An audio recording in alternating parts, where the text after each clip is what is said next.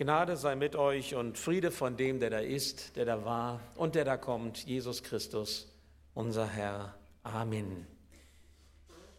Als ich eben so nach Huchting fuhr, später dann auch in die Hermannsburg hinein, da ist es mir wahrscheinlich so gegangen wie jedem, vielem von euch auch oder manchem von euch auch, der Nebel fiel einem auf. Und streckenweise war die Sicht sehr schlecht gewesen, so Farrel, wo ich dann so durchfuhr, war das dann teilweise so tatsächlich gerade mal so 50 Meter und dann war eine weiße, nebelige Wand vor einem. Und so kommt einem das vielleicht auch manchmal vor, dass man so in das neue Jahr hineingeht und es ist wie eine große, weiße, blickdichte Wand und man weiß nicht so richtig, was erwartet mich, was kommt da so auf mich zu. Und man fährt ja auch vorsichtig in so eine Nebelwand herein und deswegen eben die Hermannsburg, da musste ich dann noch so um die Flaschen herumfahren und da dachte ich, wow, was habt ihr hier geknallt?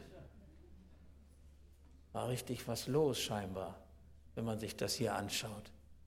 Also jedenfalls so das Bild, wir fahren so in den Nebel hinein und es ist eben so ein bisschen ungewiss, das ist auch ein Bild für ein neues Jahr. Und ich freue mich immer, wenn es etwas gibt, was Bestand hat, auch im Nebel, auch im Ungewissen, was Halt gibt, auch bei all den Unsicherheiten, was den Weg weist, auch wenn der Blick vielleicht behindert ist, wie ein helles Licht.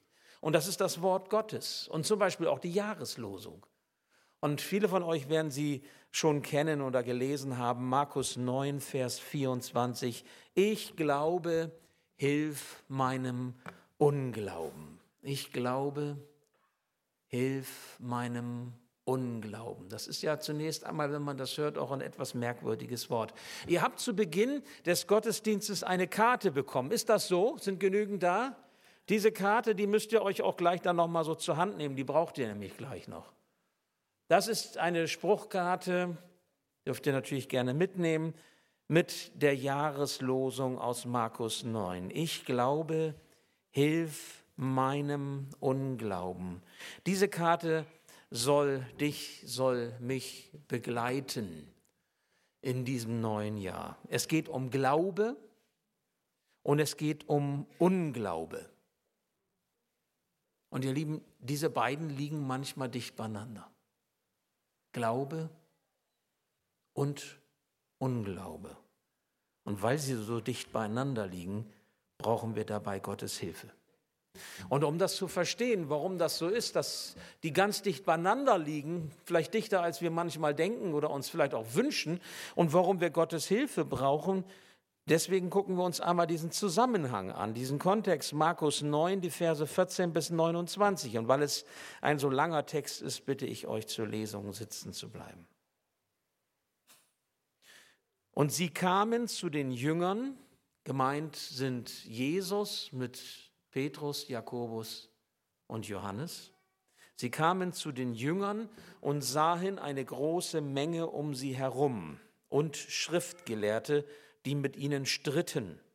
Und sobald die Menge ihn sah, entsetzten sich alle, liefen herbei und grüßten ihn. Und er fragte sie, was streitet ihr miteinander? Was streitet ihr mit ihnen? Einer aber aus der Menge antwortete, Meister, ich habe meinen Sohn hergebracht zu dir, der hat einen sprachlosen Geist, und wo er ihn erwischt, reißt er ihn zu Boden, und er hat Schaum vor dem Mund und knirscht mit den Zähnen und wird starr. Und ich habe mit deinen Jüngern geredet, dass sie ihn austreiben sollen, und sie konnten es nicht. Er antwortete ihnen und sprach, O du ungläubiges Geschlecht, wie lange soll ich bei euch sein? Wie lange soll ich euch ertragen?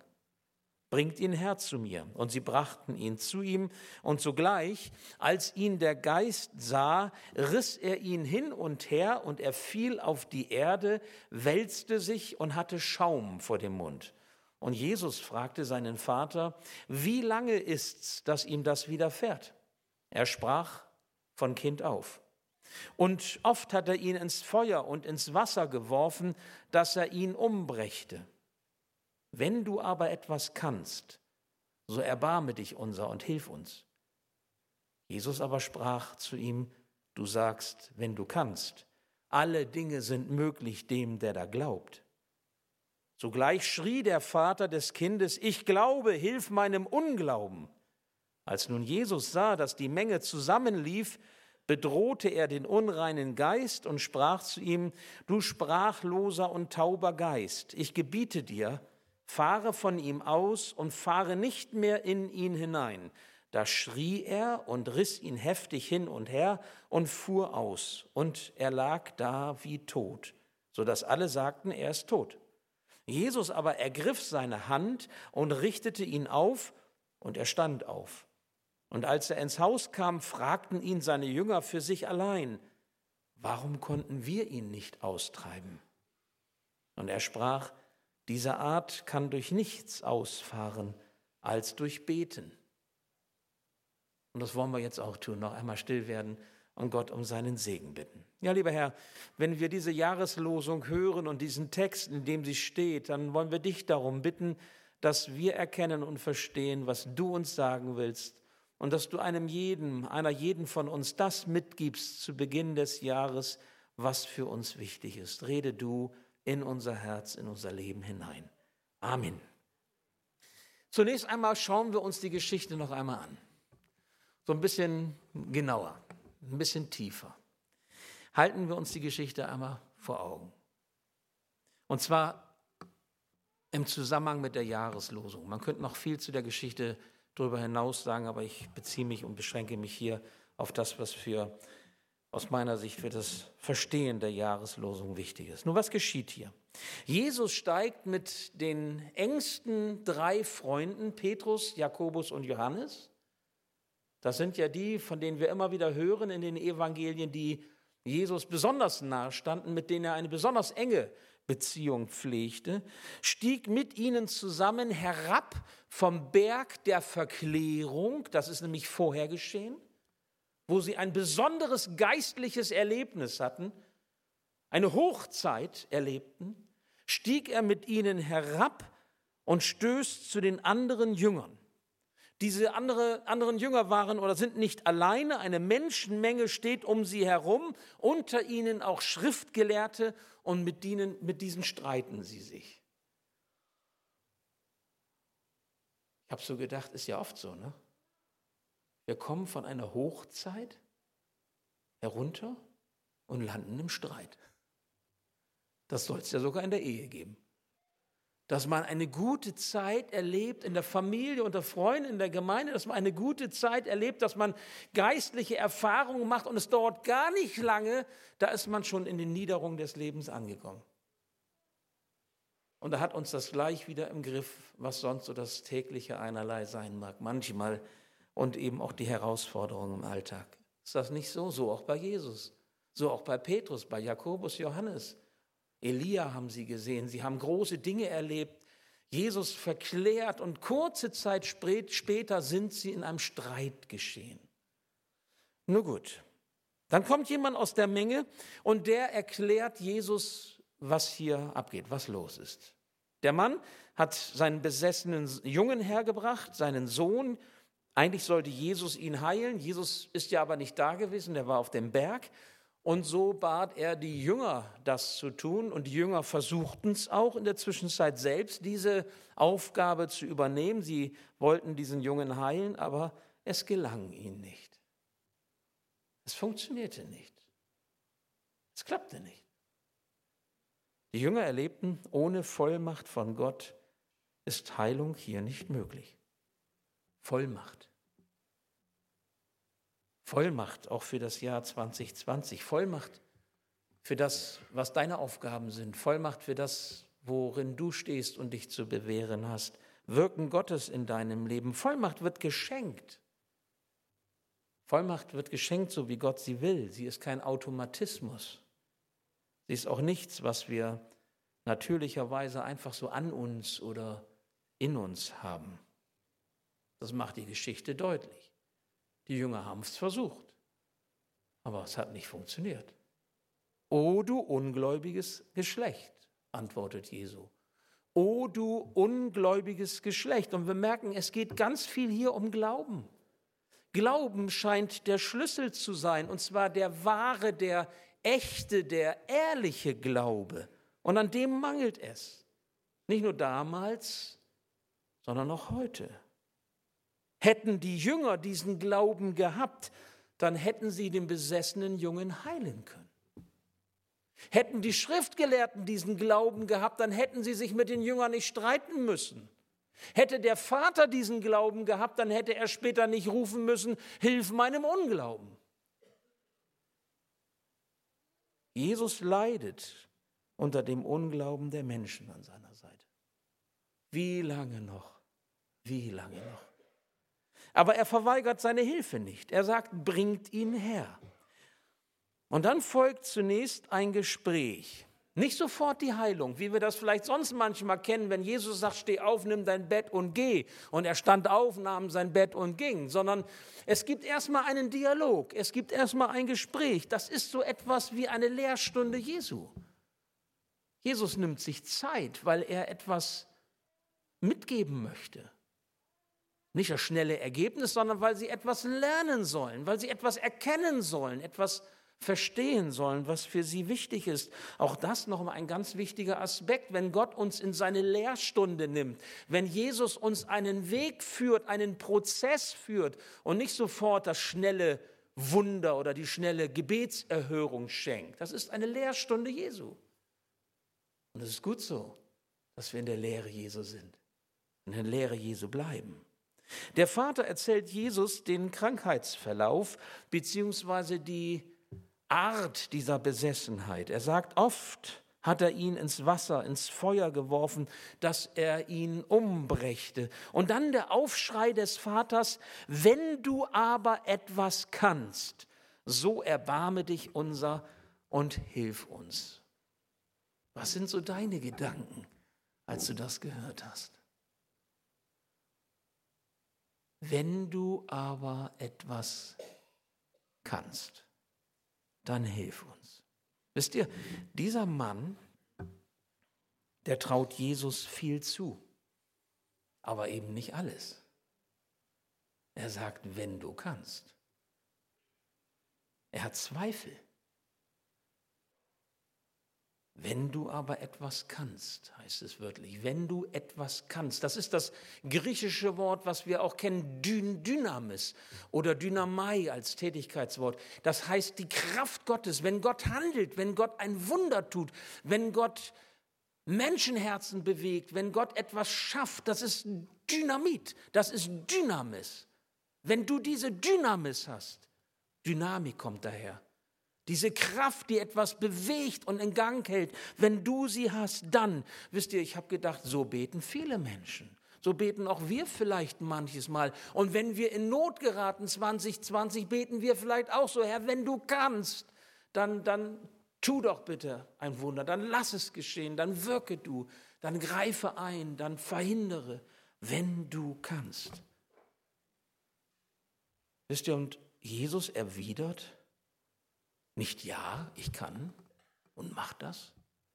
Oder ich kann, aber ich will nicht. Oder vielleicht. Jesus sagt, alle Dinge sind möglich dem, der da glaubt. Sollte uns verwundern. Es ist gar keine angemessene Antwort, finde ich, zunächst einmal. Weil diese Antwort macht deutlich, das Problem ist nicht das können Jesu, sondern das Problem ist der Glaube des Vaters. Mit welchem Glauben gehst du in das neue Jahr hinein? 365 Tage, der erste ist angebrochen, liegen noch vor uns. Mit welchem Glauben gehst du in das neue Jahr hinein? Was bist du bereit zu glauben? An welcher Stelle brauchst du ein hundertprozentiges Vertrauen in Jesus, wenn du an die Herausforderungen dieses neuen Jahres denkst? Hast du ein volles Vertrauen in Jesus? Alles ist möglich dem, der glaubt. Und zwar deshalb, weil Gott nichts unmöglich ist und weil wir an den glauben, der alles kann. Darum ist alles dem möglich, der glaubt. Das ist der Glaube, den Jesus selbst hat, wenn er auf seinen Vater schaut. Jesus tut alles Wunderbare, weil Gott wunderbar ist. Und das ist auch der Glaube, den wir haben sollten, wenn wir auf Jesus schauen. Wir können Wunder erleben, weil Jesus nichts unmöglich ist. Und nun hören wir die Worte des Vaters, der laut und auch ganz ehrlich seine, seinen Zwiespalt herausruft, herausschreit förmlich, so ist es hier beschrieben. Es ist die Ambivalenz eines Herzens, eines Herzens, das auf der einen Seite ganz und gar glauben will und auf der anderen Seite niemals genug Glauben aufbringen kann. Ich glaube, hilf meinem Unglauben. Das ist eigentlich ein Paradox. Entweder glaube ich oder ich glaube nicht. Entweder habe ich das eine oder ich habe das andere. Aber irgendwie sagt er, ich habe beides. Ich will glauben, ich habe Glauben, aber hilf du meinem Unglauben. Wisst ihr, wie sehr liebt es Gott doch, wenn wir ehrlich vor ihm sind? Also je länger ich mit der Bibel unterwegs bin und je mehr ich die Bibel lese und, und mich auch vertiefe in das, was Gott in seinem Wort sagt, Alten und Neuen Testaments, desto mehr erkenne ich, wie Gott Ehrlichkeit liebt. Und wie er möchte, dass wir ehrlich werden vor ihm. Ich meine, wir können ihm sowieso nichts vormachen. Haben wir auch gestern in der Predigt noch einmal so gehört auch. Und immer wieder hören wir das. Wir können Gott nichts vormachen. Er kennt uns. Er weiß, wie es um uns aussieht. Wir brauchen ihm auch nichts vormachen. So wie der Vater ehrlich wurde, dürfen auch wir ehrlich sein. Niemals hat ein Mensch immer solch einen Glauben, der zweifelsfrei und anhaltend stark ist. Niemals. Das geht nicht, weil unser Herz, weil unser Herz so ist, wie es ist. Es geht durch manche Emotionen, Höhen und Tiefen. Es hat sich zu behaupten in einer gefallenen Welt. In unseren Herzen befinden sich Glauben und Unglauben. Und der Feind Gottes, der versucht alles, unsere Herzen von Gott loszulösen. Auch dein Herz, er wird nichts unversucht lassen, um dich auch 2020 von Gott wieder zu trennen. Und er weiß auch, wie er das machen kann, weil er dich auch kennt. In uns gibt es die Zweifel. Zweifel, die Gott klein halten, die seine Macht, seine Herrlichkeit anzweifeln, die auch den Segen der Verheißung der Zukunft, das Erbe der Verheißung anzweifeln. Es gibt Schmerz, es gibt Unverständnis darüber, dass Gott gerecht ist, dass sein Handeln gut ist. Ja, sogar manchmal sind wir überzeugt davon, dass Gott Fehler macht oder die Dinge dieser Welt nicht wirklich in seiner Hand hält, weil wir es nämlich nicht für richtig erachten, wie es geschieht. Und das ist nichts anderes wie ein Zweifel an Gottes Güte und seiner Gerechtigkeit.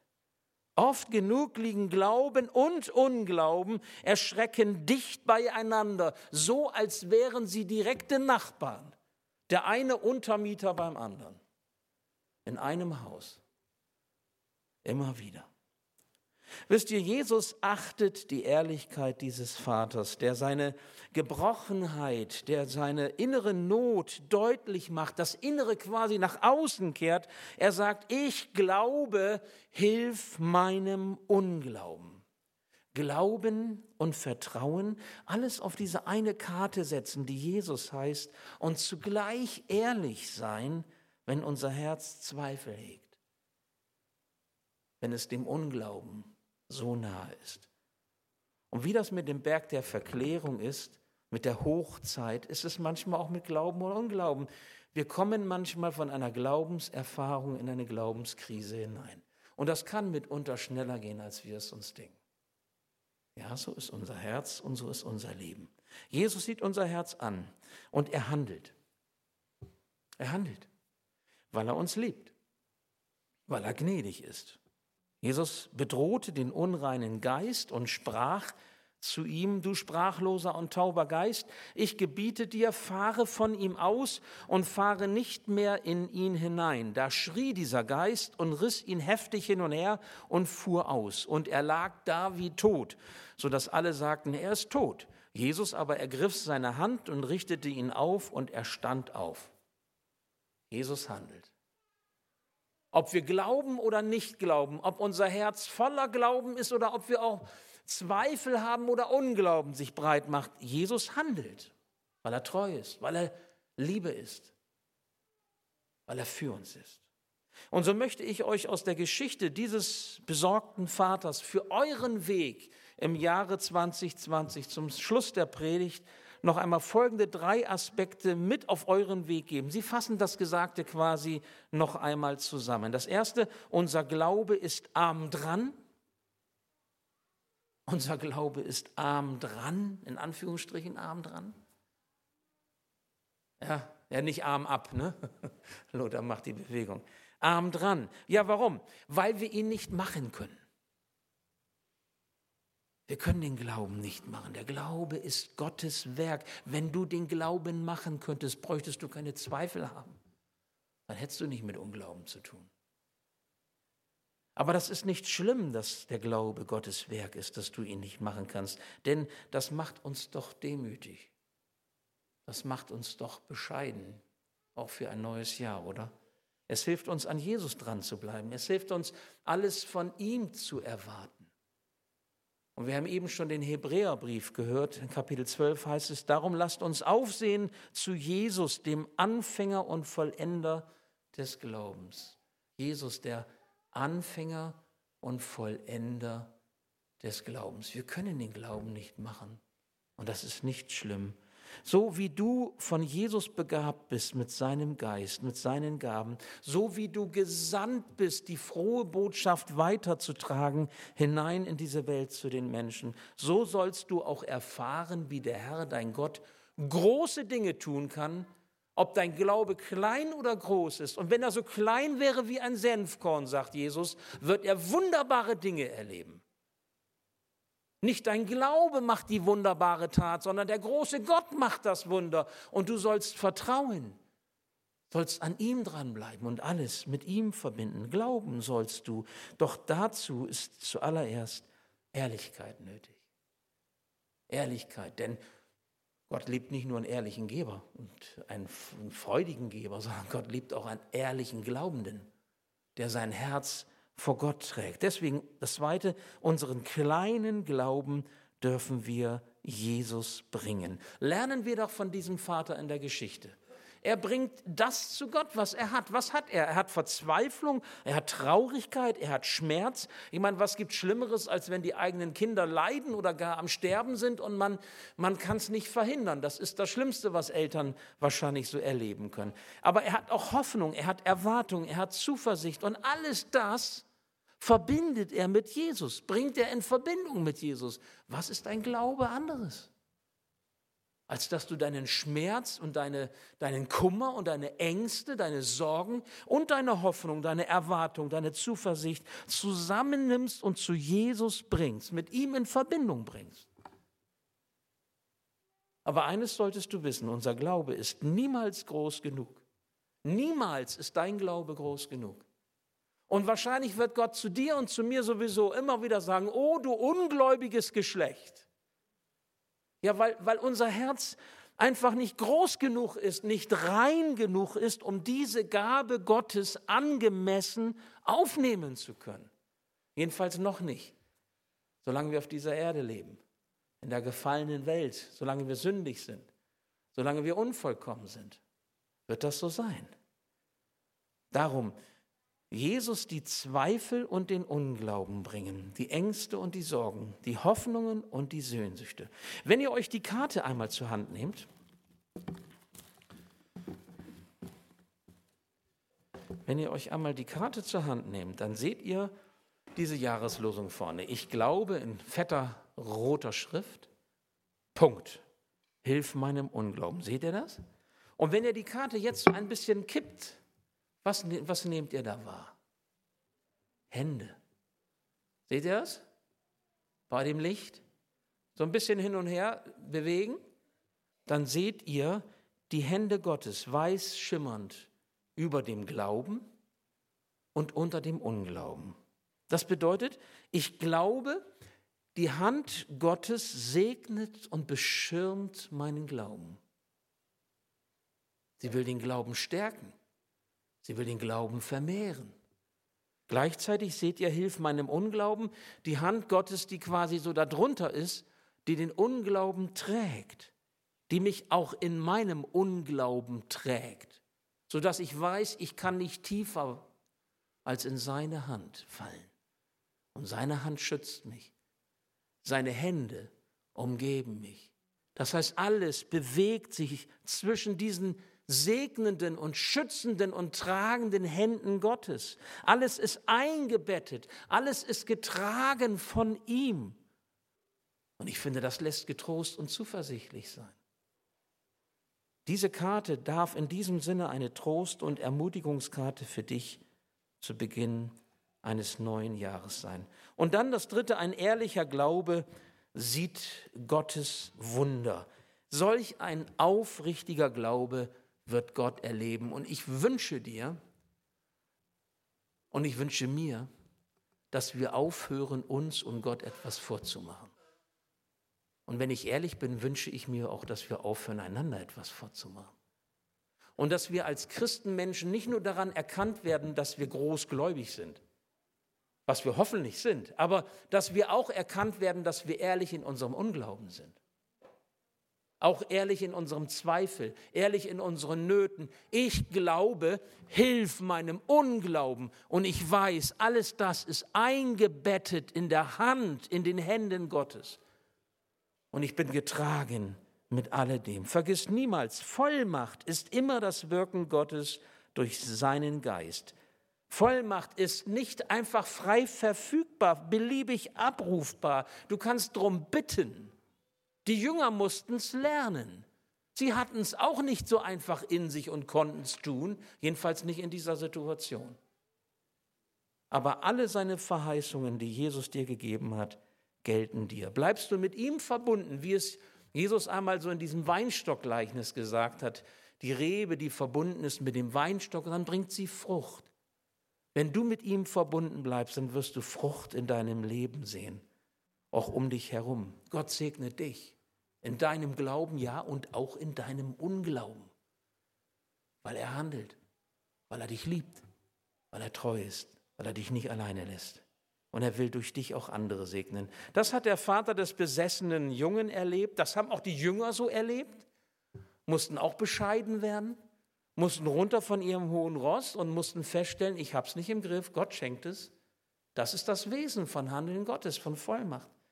Und wenn man mal Glauben definieren möchte zum Schluss, ich habe mal so überlegt, kann man auch anders, aber in diesem Zusammenhang, Glauben ist doch eigentlich nichts anderes als loslassen, was dein eigenes ist. Loslassen, was dich stolz sein lässt. Loslassen, was dich von Gott unabhängig sein lässt. Glauben heißt alles in Gottes Hände legen. Deinen Glauben und deinen Unglauben. Glauben heißt ehrlich sein, auch im Blick auf das eigene Unvermögen. Das Stoßen an Grenzen. Und ich freue mich, dass auf der Rückseite unserer Mutmachkarte ein ähm, Spruch oder ein Text von Jürgen Werth abgedruckt ist. Ich will dir glauben, Gott, dir vertrauen, mich deinen guten Händen anvertrauen und traue mich oft nicht. Gut, dass du verstehst und deine Hände niemals wegziehst. Hilf, dass ich das glauben kann. Und in diesem Sinne wünsche ich dir mit der Jahreslosung Gottes Segen für das, was kommt und dass du das als Ermutigung so nehmen kannst. Ich glaube, hilf meinem Unglauben. Ich bete noch. Ja, lieber Herr Jesus, so wollen wir dir danken, dass du uns umgibst mit deinen segnenden, schützenden und tragenden Händen. Dass du unseren Glauben kennst, unser Vertrauen, dass wir alles auf diese eine Karte setzen, auf dich, Herr Jesus. Und dass wir auf der anderen Seite aber auch wissen, Herr, wo unser Unglaube Raum gewinnt, wo wir zweifeln, Herr, wo wir nicht diesen Glauben haben, der dir wirklich alles zutraut. du kennst auch unseren Unglauben. Und du trägst uns, du hältst uns. Und wir können niemals tiefer fallen als in deine Hände. Und so lass uns Vertrauen lernen, immer wieder neu, jeden Tag neu, auch in diesem neuen Jahr, was jetzt beginnt. Ja, du weißt, wo wir an welchen Punkten auch etwas zu lernen haben, wo wir solche sind, wo du zu uns sagen würdest, oh du ungläubiges Geschlecht. Herr, danke, dass du uns dennoch lieb hast, dass du dennoch handelst, Herr, weil du treu bist und weil du in deiner Treue und Liebe uns immer wieder nachgehst. Danke für diese Geschichte, die wir hören durften. Danke, dass wir wie der Vater oder auch wie die Jünger zu dir kommen dürfen und dich erleben dürfen, Herr, in deinem Segen und in deiner Liebe. Danke, dass du immer für uns da bist, auch in diesem neuen Jahr. Und danke, dass wir mit dir unterwegs sein dürfen. Heute an diesem ersten Tag 2020 und jeden weiteren Tag in diesem Jahr. Und danke für deine Ermutigung. Amen.